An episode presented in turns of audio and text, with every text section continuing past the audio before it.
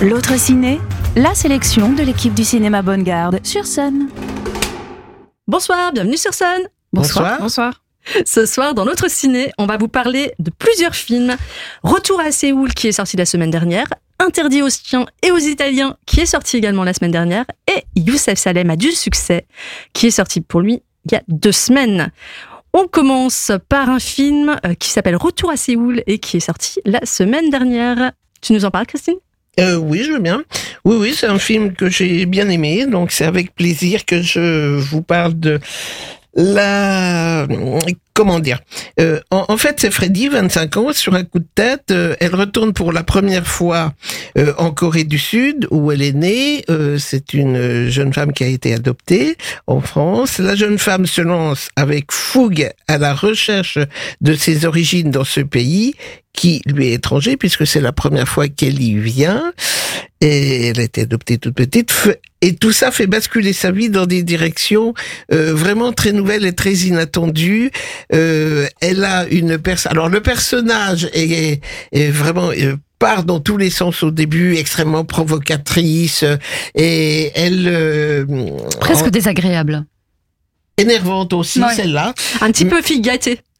Et, mais en même temps, elle sait très bien nous faire ressentir sa colère, sa frustration euh, dans sa recherche d'identité. Euh, en fait, on, on sait pratiquement rien de ce qu'elle a vécu en France étant adoptée, mais on sent qu'elle a accumulé contre la Corée et ses parents euh, euh, biologiques sans doute, euh, une espèce de rancœur qui explose, qui explose lors de ce premier premier voyage.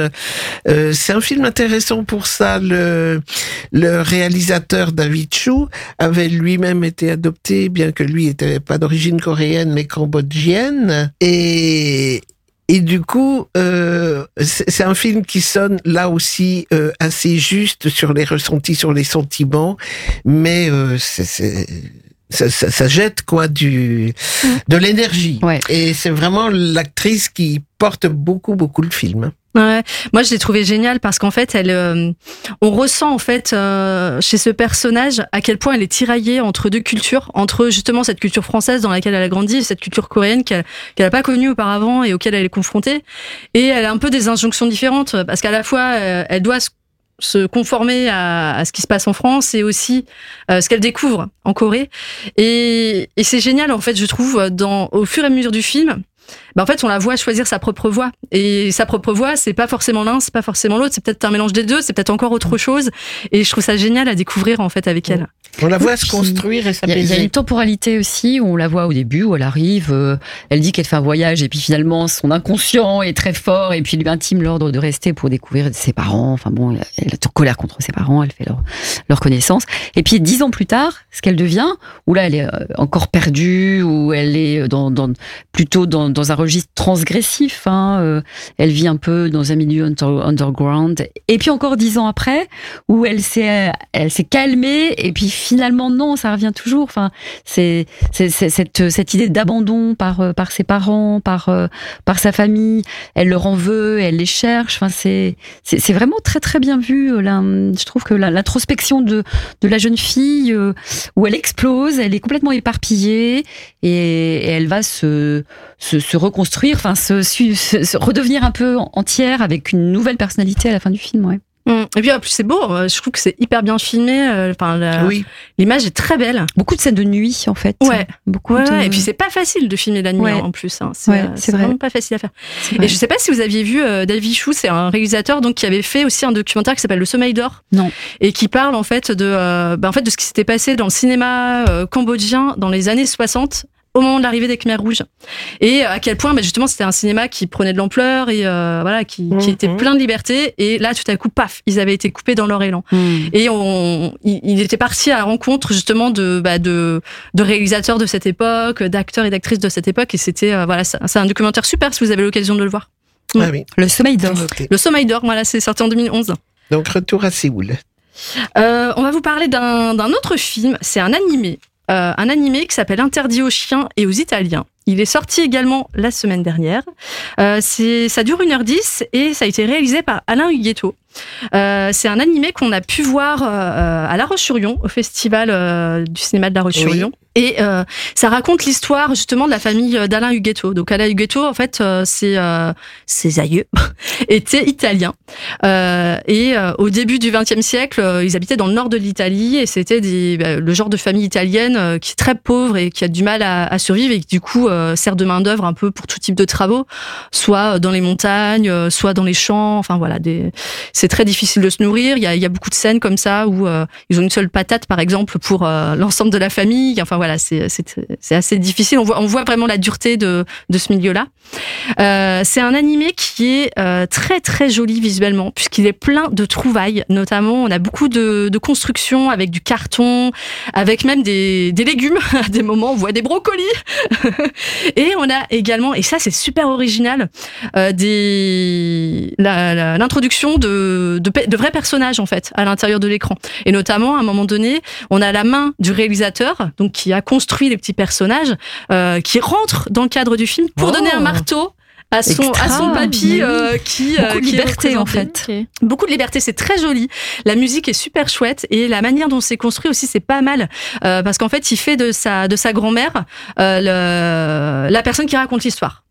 Et aussi petit côté local, euh, les personnages ont été construits dans un studio rennais. Figurez-vous, Ah, ouais, un studio qui s'appelle Vivement lundi. Donc je pense que c'est une Ah. référence à un certain film Oui. de Truffaut. Sans doute, oui. Et voilà, donc c'est les, les petits personnages qu'on voit à l'écran. En réalité, j'ai vu ça, ça, il mesure 23 cm, donc euh, c'est quand même vachement Ah grand. oui, Bah ah oui, oui, quand Ouais, même. oui. Donc il a réalisé vraiment en stop motion, donc euh, j'imagine les mises en scène avec les brocolis, euh, les petits personnages. d'accord. Ça devait être assez fou là.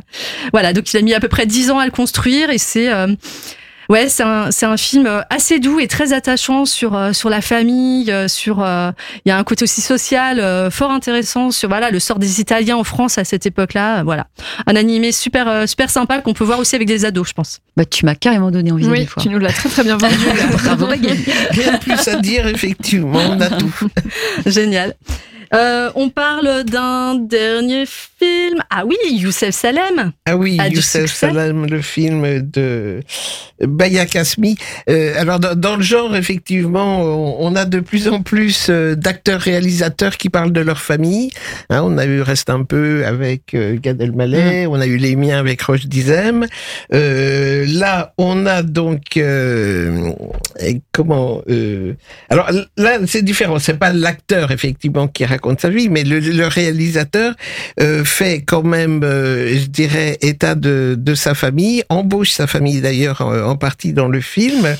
Youssef, Salem, c'est un écrivain euh, raté, on peut le dire, qui a le don de rater à peu près tout ce qu'il fait, jusqu'au jour où il fait un roman qui a du succès qui devient un best-seller, sauf que c'est un roman où il a euh, décrit sa famille, les travers de sa famille, les difficultés qu'il a pu rencontrer avec sa famille, et il faut absolument pas que sa famille lise le livre. C'est ça. D'autant que à côté de ces moments euh, vrais, il a aussi introduit euh, des trucs de fiction qui, qui ne sont jamais arrivés. Et euh, là, voilà, pour le coup, voilà, qui complique Ah un oui, petit peu les choses. genres. c'est ça. Hmm. Alors, il y a, y a la sœur de Ramzi Bedia qui joue aussi dans, dans le film, qui, qui joue le, le rôle de la sœur, je crois d'ailleurs, Oui, c'est ça. justement, euh, et, et qui joue très bien d'ailleurs. euh, Qui, Elle est hyper drôle. qui- bon, on, on retrouve cette ambiance où euh, les familles euh, reprochent à ceux qui ont réussi entre guillemets d'avoir réussi à leurs dépens, quoi. Ouais.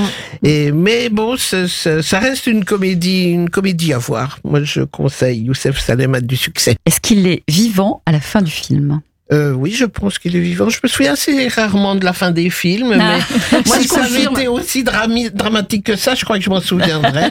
Je oui, oui, je crois qu'il s'en sort. Ouais, hein, ouais. il s'en sort. Il, est vivant. Il y a même un truc super drôle à la fin, mais je dis pas ce que c'est. Bon, Voilà. Et super. ben voilà, vous le découvrirez. Ouais. Surprise. Et euh, en parlant de cinéma, euh, Armel, tu voulais nous parler d'une rétrospective Ouais, qui va se passer, une idée de sortie au Bien cinématographe. sûr. Alors, si je vous dis à travers le miroir, si je vous dis une passion, je commence par les plus difficiles. La source, les fraises sauvages, le septième saut, la flûte enchantée, scène de la vie conjugale.